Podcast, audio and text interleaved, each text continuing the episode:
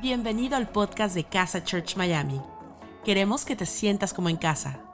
No importa desde qué lugar del mundo nos estés escuchando, sabemos que este mensaje va a transformar tu vida.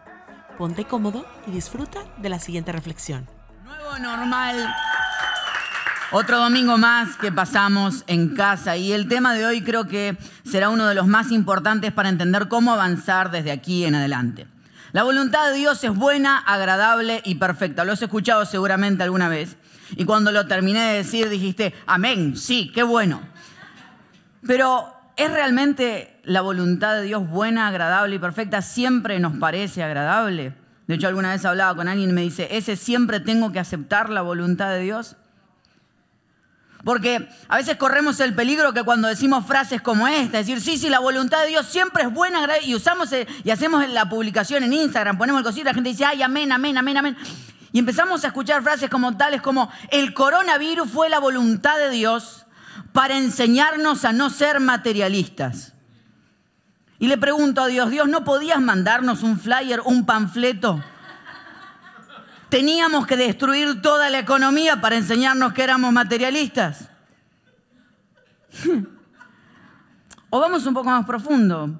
¿Cómo le suena a aquella persona que acaba de perder a su papá, a su hijo, a su hija, escucharnos decir, no, Dios utilizó el coronavirus para enseñarnos que necesitamos pasar más tiempo en familia?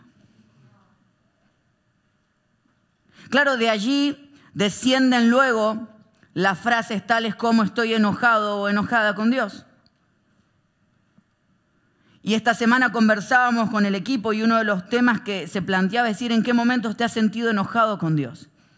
Y yo me daba cuenta que conforme cada uno de ellos hablaba, corríamos el peligro de confundir las cosas que Dios hace o cómo funciona su voluntad. Porque creo que hay cuatro maneras de cómo podemos definir que Dios trabaja. Hay cosas que Dios provoca. Hay cosas que Dios genera. Hay cosas que Dios, Él hace que sucedan. Hay cosas que Dios previene. Ah, estoy a punto de vivir algo, estoy a punto de tener un accidente, estoy a punto de tener un problema y Él me previene. ¿Cuántos son conscientes de que Dios te previene muchas veces de cosas que no tienes ni idea, que están a punto de pasar y Él previno de que esas cosas sucedieran? Pero hay veces que Dios permite. Y no podemos confundir Dios provoca con Dios permite. Ahora, el problema cuando caemos en Dios permite es que es ahí donde empezamos a sufrir por decir, ¿por qué Dios permite lo que permite? De hecho, son las conversaciones que pasan cuando hablaba alguna vez con alguien y me dice, si Dios existiera, entonces, ¿por qué hay hambre? Si Dios existe, ¿por qué hay hambre en el mundo? Porque si Dios existiera, entonces no tendría que haber hambre. Le digo, bueno, perfecto, hagamos un juego. Le digo, Dios no existe. Si Dios no existe, porque según tu tesis, siendo que hay hambre, significa que Dios no existe, entonces, ¿pero todavía hay hambre? Sí, ¿verdad? Entonces, ¿quién pudiera ser el culpable si Dios no existe? Y me dijo el hombre. ¿No será posible entonces que Dios exista, pero aún así sea culpa del hambre, del hombre, el hambre que vivimos? Ahora, ¿por qué Dios a veces permite? Bueno, porque si no hubiese permisos, en realidad Dios controlaría absolutamente todo, entonces no tendríamos libre albedrío, entonces no sería una realidad de opciones que tenemos en la vida. Lo hemos hablado alguna vez, ¿por qué Dios pone el árbol en el jardín del Edén que Él no quería que las personas comieran? ¿Por qué, por qué pone un árbol donde está Adán y Eva y le dice no coman de este árbol? ¿Para qué lo pone? ¿No era mejor que no lo pusiera directamente? Bueno, la realidad es que pone allí el árbol porque les tuvo que dar una opción, porque el amor real siempre da una opción a irte. Cuando no hay opción a la salida, entonces es obligación. Y Dios no creó un mundo en el que estamos obligados a vivir dentro de su voluntad. Y eso es amor real, porque la mayoría de las personas crean y quieren controlar, pero Dios dice, yo creo, amo, pero no controlo. Entonces, como creo, amo y no controlo, hay veces que las personas viven fuera de la voluntad de Dios, por lo cual generan que vivamos cosas como las que vivimos. Dios provoca, Dios previene y Dios permite. Y hay una cuarta que me la voy a guardar, pero para el final de la enseñanza. Entonces, si en realidad la voluntad de Dios no es siempre lo que estamos experimentando, entonces tal vez tengamos que volver a leer el pasaje, porque ese es el problema. La voluntad de Dios es buena, agradable y perfecta, sí, pero estamos leyendo el pasaje a la mitad. Vamos al libro de Romanos, capítulo 12, versículos 1 y 2, y leámoslo juntos. Dice, por lo tanto, hermanos, tomando en cuenta la misericordia de Dios, les ruego que cada uno de ustedes en adoración espiritual ofrezca su cuerpo como sacrificio vivo, santo y agradable a Dios.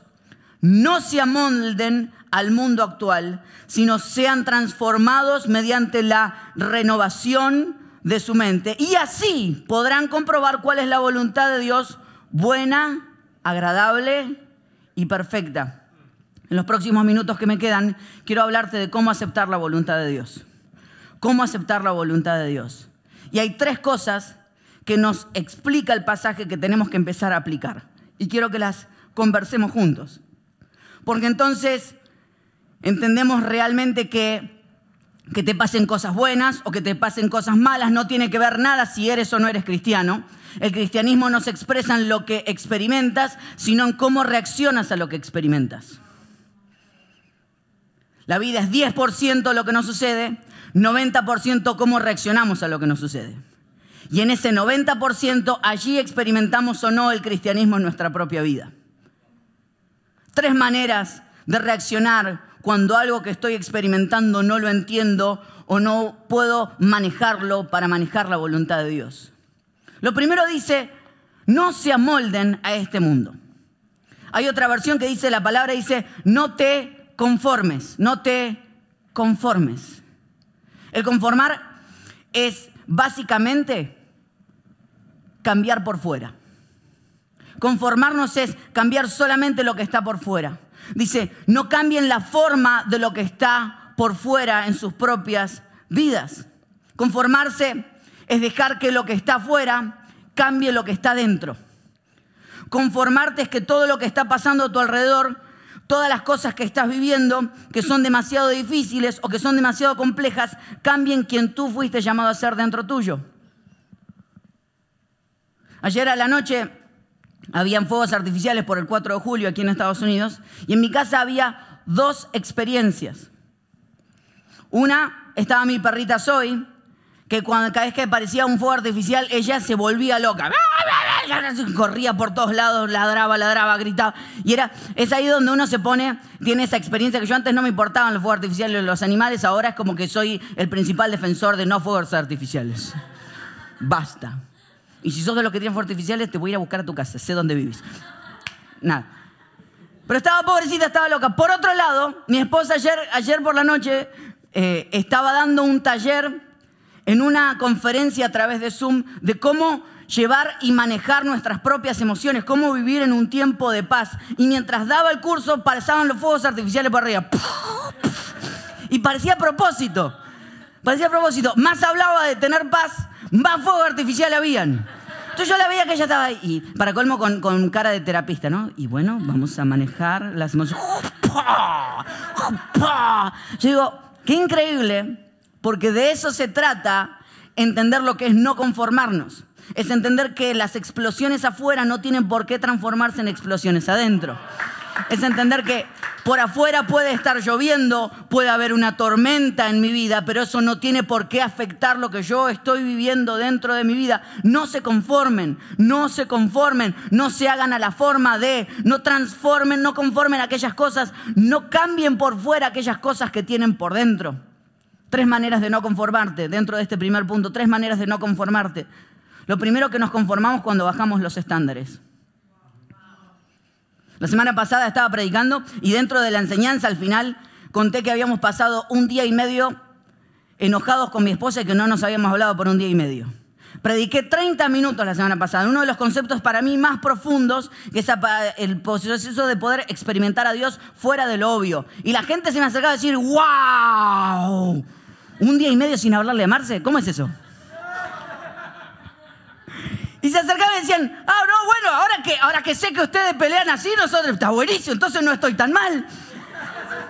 Entonces, y, faltaba lo que decían, ¿no te parece que tendrían que empezar algún tipo de terapia un día y medio así?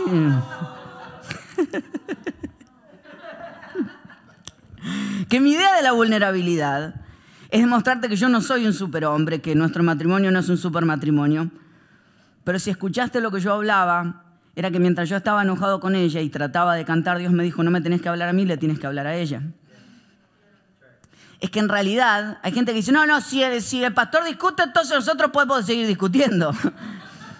Es que yo no soy el estándar de lo correcto. Que yo me haya bajado del pedestal no significa que entonces los estándares se bajaron. Hay estándares que Dios tiene para nuestra vida y Él quiere que los sigamos encontrando. Y lo que quiero contarte con esto es que yo estoy en la misma búsqueda. Que estoy en la misma idea, pero no voy a bajarlo porque ese es el peligro. Nos conformamos a este mundo cuando bajamos los estándares y decir, bueno, no tengo que cambiar porque como todos lo hacen. Lo segundo es maquillar el exterior. Maquillar el exterior es la técnica que utilizaba mientras vivía en mi casa con mi mamá. Me decía, ordena el cuarto. Y yo lo que hacía era meter todo dentro del closet, cerrarlo y engancharlo bien fuerte. Decía, vení mamá, mirá. Decía, qué bien, ¿puedo abrir el... No, abras el closet. Y gracias a que la detuve es que la tengo viva hasta el momento del día de hoy.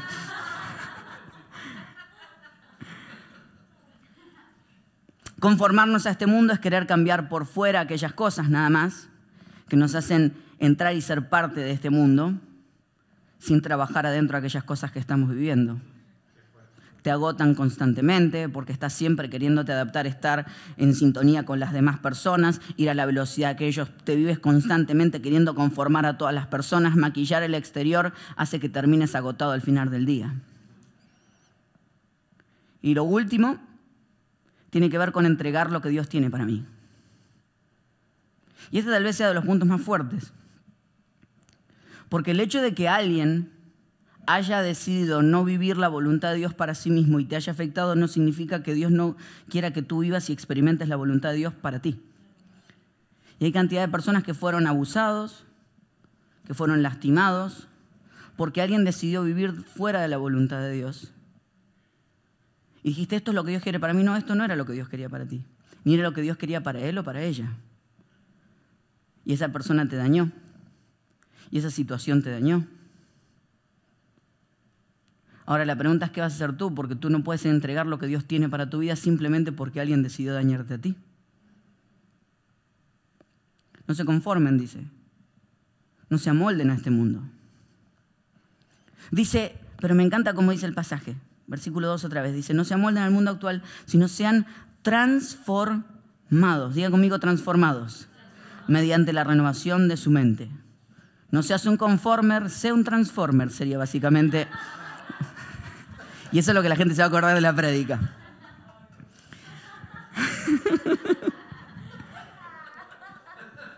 ¿No más? No sé que estabas ahí atrás más también.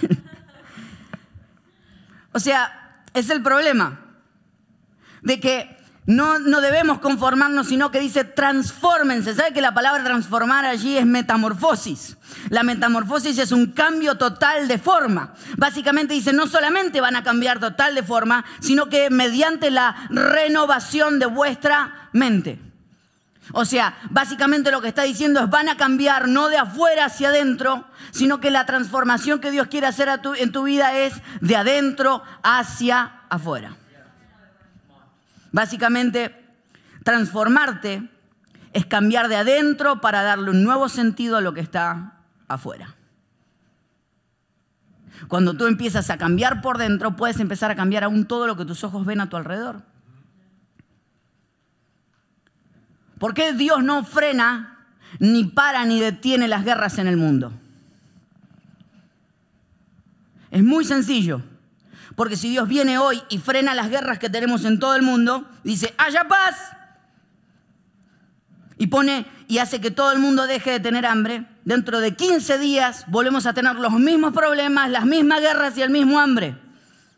Porque el problema no son las guerras, el problema no es el hambre, el problema es el corazón del hombre.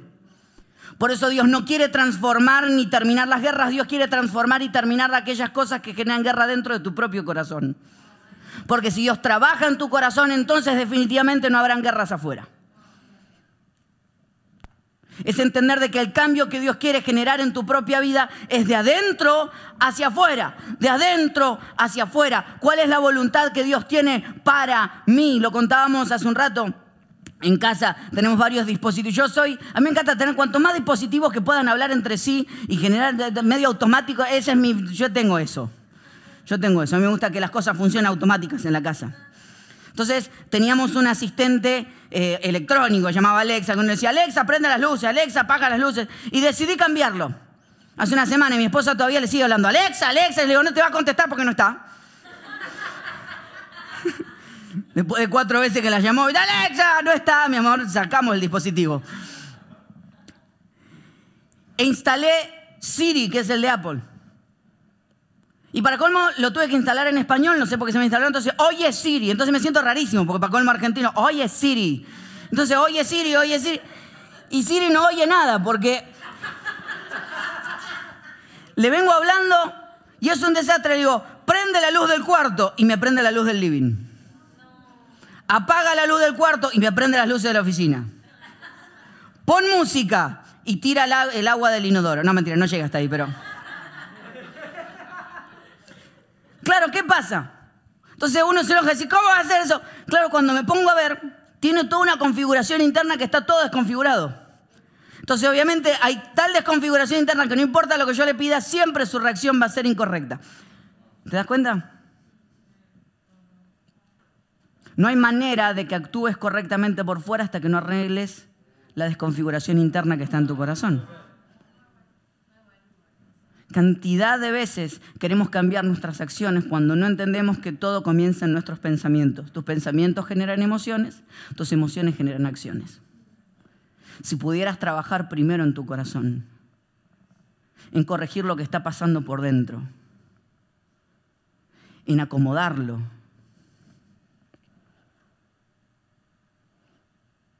¿Qué cosa hoy necesitas arreglar? Y darte cuenta que no puedes controlar a nadie. Hablaba con alguien esta semana y me decía, ¿cómo puedo hacer que otros me acepten? Yo es imposible, porque solamente tienes control de la piel para adentro. Entonces es muy difícil que puedas hacer que alguien te acepte hasta que tú no te aceptes a ti mismo. Cuando tú arreglas la aceptación contigo mismo, entonces puedes salir al mundo y cuando eso está arreglado, la gente puede rechazarte, pero ya tú sientes y te das cuenta que no tienes control sobre aquellas cosas. Porque lo único que puedes cambiar es de adentro hacia afuera. Quiero terminar con esto. ¿Te das cuenta? Dice, transfórmense. No se conformen, más transfórmense. Trabajen de adentro hacia afuera. Y una vez que has podido controlar todo eso y has podido experimentar y decir, bueno, dentro de este desastre que estoy viviendo, ¿qué es lo que Dios quiere para mí? Dice, entonces van a comprobar que la voluntad de Dios es buena, agradable y perfecta. Van a comprobar. Escribamos allí en el chat, comprobar. Comprobar es poner a prueba. O sea, básicamente lo que se está diciendo es, pongan a prueba mi voluntad. Pruébenla. Haz una experiencia de lo que es realmente poner a prueba la voluntad de Dios. Poner a prueba es decir, quiero soltar mi propia idea de lo que es la voluntad de Dios. Quiero soltar mi propia idea de la voluntad y tomar la voluntad de Él. Hablaba con, Lala, una amiga, hace, hace un par de semanas, y estábamos debatiendo sobre comida. Estábamos en una, larga conversación y yo le dije, esta, esta discusión que estamos teniendo algún día va a llegar a una prédica, llegó el día, Lala, este es el momento. Entonces estábamos debatiendo distintos tipos de comida, entonces estábamos en el tema de, si el cake, si el pastel lleva o no lleva frutas, yo le digo, no, el pastel es solamente vainilla y dulce de leche. Estamos así, teología pura, profunda, profunda, profunda. Digo, no, metamos, no mezclemos las cosas, la fruta es saludable, el cake no lo es, no mezclemos las cosas, la fruta pasa dieta, esto no es. O sea, estamos así, estamos. Y ella me dijo algo que lo tiró al aire, me dice, tu problema, digo cuando dice, tu problema es que vos tenés paladar de niño, me dijo. Digo, sí, hay algunos que envejecen más rápido. No, mentira. Se lo dije ahora, pero está del otro lado. Pero bueno, después nos arreglamos después. Déjame terminar la enseñanza nada más. Dice, tu problema es que tenés paladar de niño. Entonces, vivís repitiendo las mismas comidas y no le estás dejando a tu paladar experimentar nuevos sabores que seguramente pueden llegar a gustarte mucho más si abrieras el concepto de tu paladar.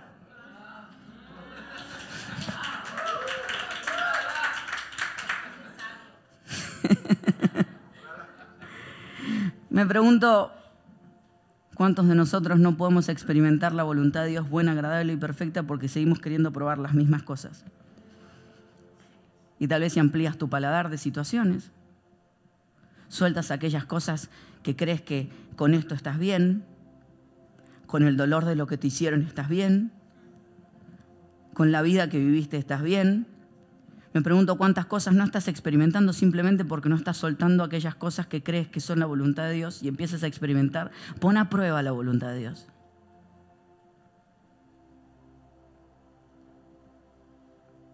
Pon a prueba la voluntad de Dios. Poner a prueba significa abrir la mano. Poner a prueba significa Tal vez hay cosas que no me había dado cuenta, pero que son y pueden ser muy buenas para mí.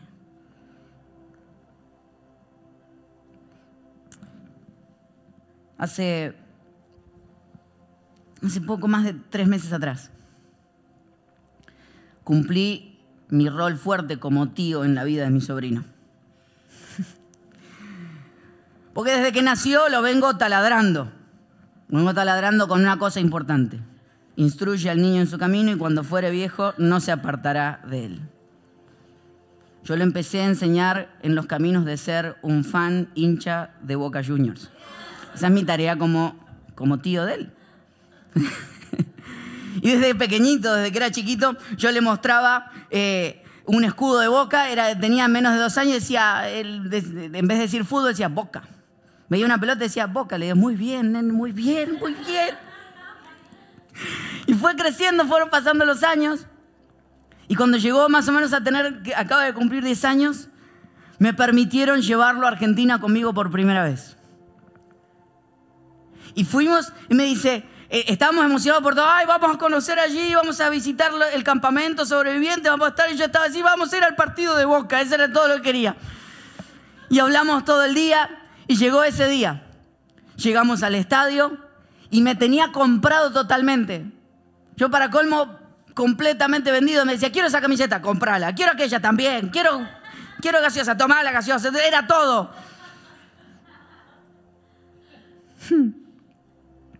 Y llegó ese momento donde les quiero mostrar un momentito de una imagen, y perdón a aquellos que son de otros equipos, pero simplemente caminen conmigo en lo que es la experiencia de llevar a alguien que amas a experimentar algo que amas mucho.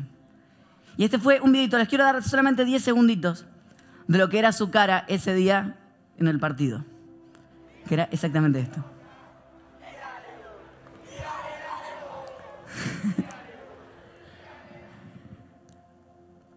y saben que mientras estaba sentado ahí, él, él cantaba conmigo, dejen, dejen la foto, dejen la foto.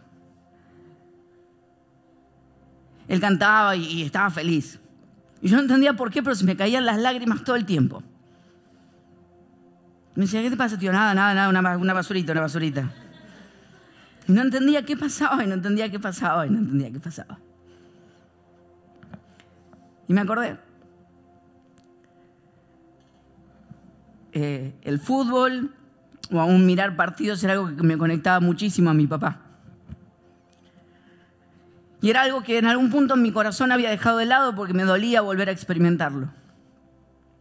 Pero las lágrimas que me caían no eran de, tristeza, eran de alegría. Y pensaba y le preguntaba a Dios, ¿por qué? Me dice, porque lo que estoy enseñando es que tu cerebro tiene la capacidad de reemplazar experiencias viejas con experiencias nuevas. Y esa foto final, que hasta el día de hoy queda guardada en mi, en mi cabeza, es la foto de decir, Dios diciendo, yo tengo la capacidad de escribir nuevas historias aún sobre las historias anteriores que pasaste. Pero la única manera de escribir nuevas historias es que sueltes las historias viejas.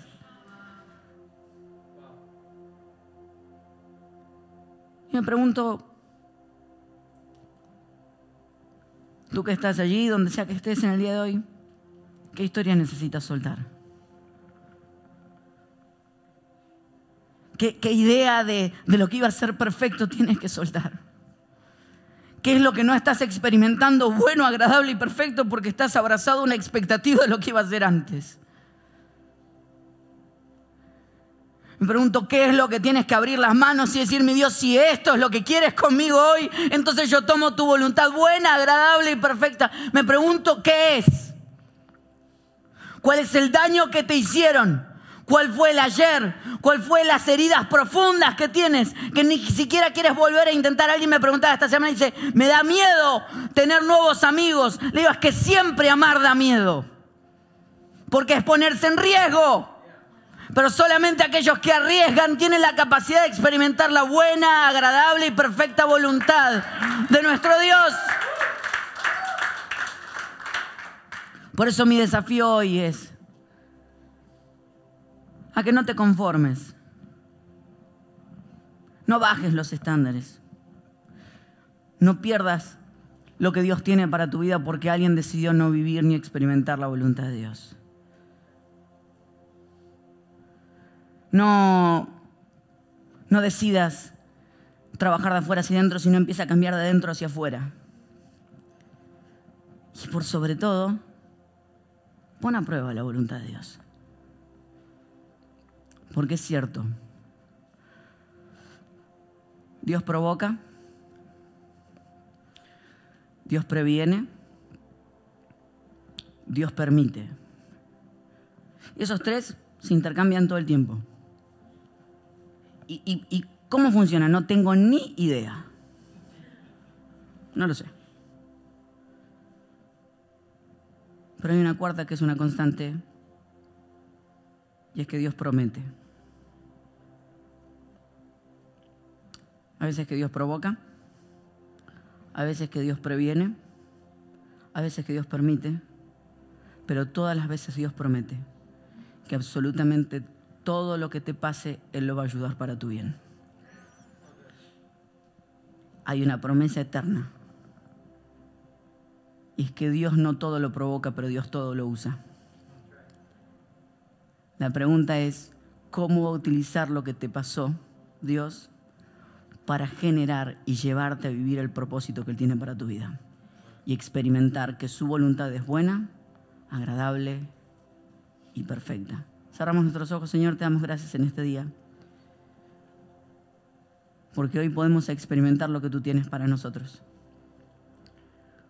Oro por aquellos que hoy no están pudiendo disfrutar todo lo que están viviendo simplemente por el hecho de que están abrazados, abrazados a experiencias o ideas o expectativas anteriores. Aquellos que están tan rotos por dentro, que creen que todo está roto por fuera y que lo que tú quieres hacer hoy, mi Dios, es trabajar con nosotros de adentro hacia afuera. Te pido que empieces a sanarnos.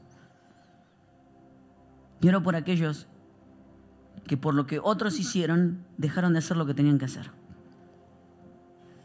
Que esta sea una semana de valor, mi Dios. Que esta sea una semana que nuestro cerebro tenga la capacidad de reemplazar memorias viejas por memorias nuevas. Y que podamos reemplazar memorias del ayer con experiencias del mañana.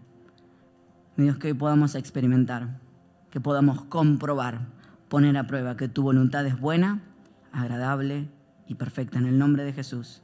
Amén. Gracias por habernos acompañado en esta enseñanza de Casa Church Miami. Esperamos que haya sido de mucha ayuda.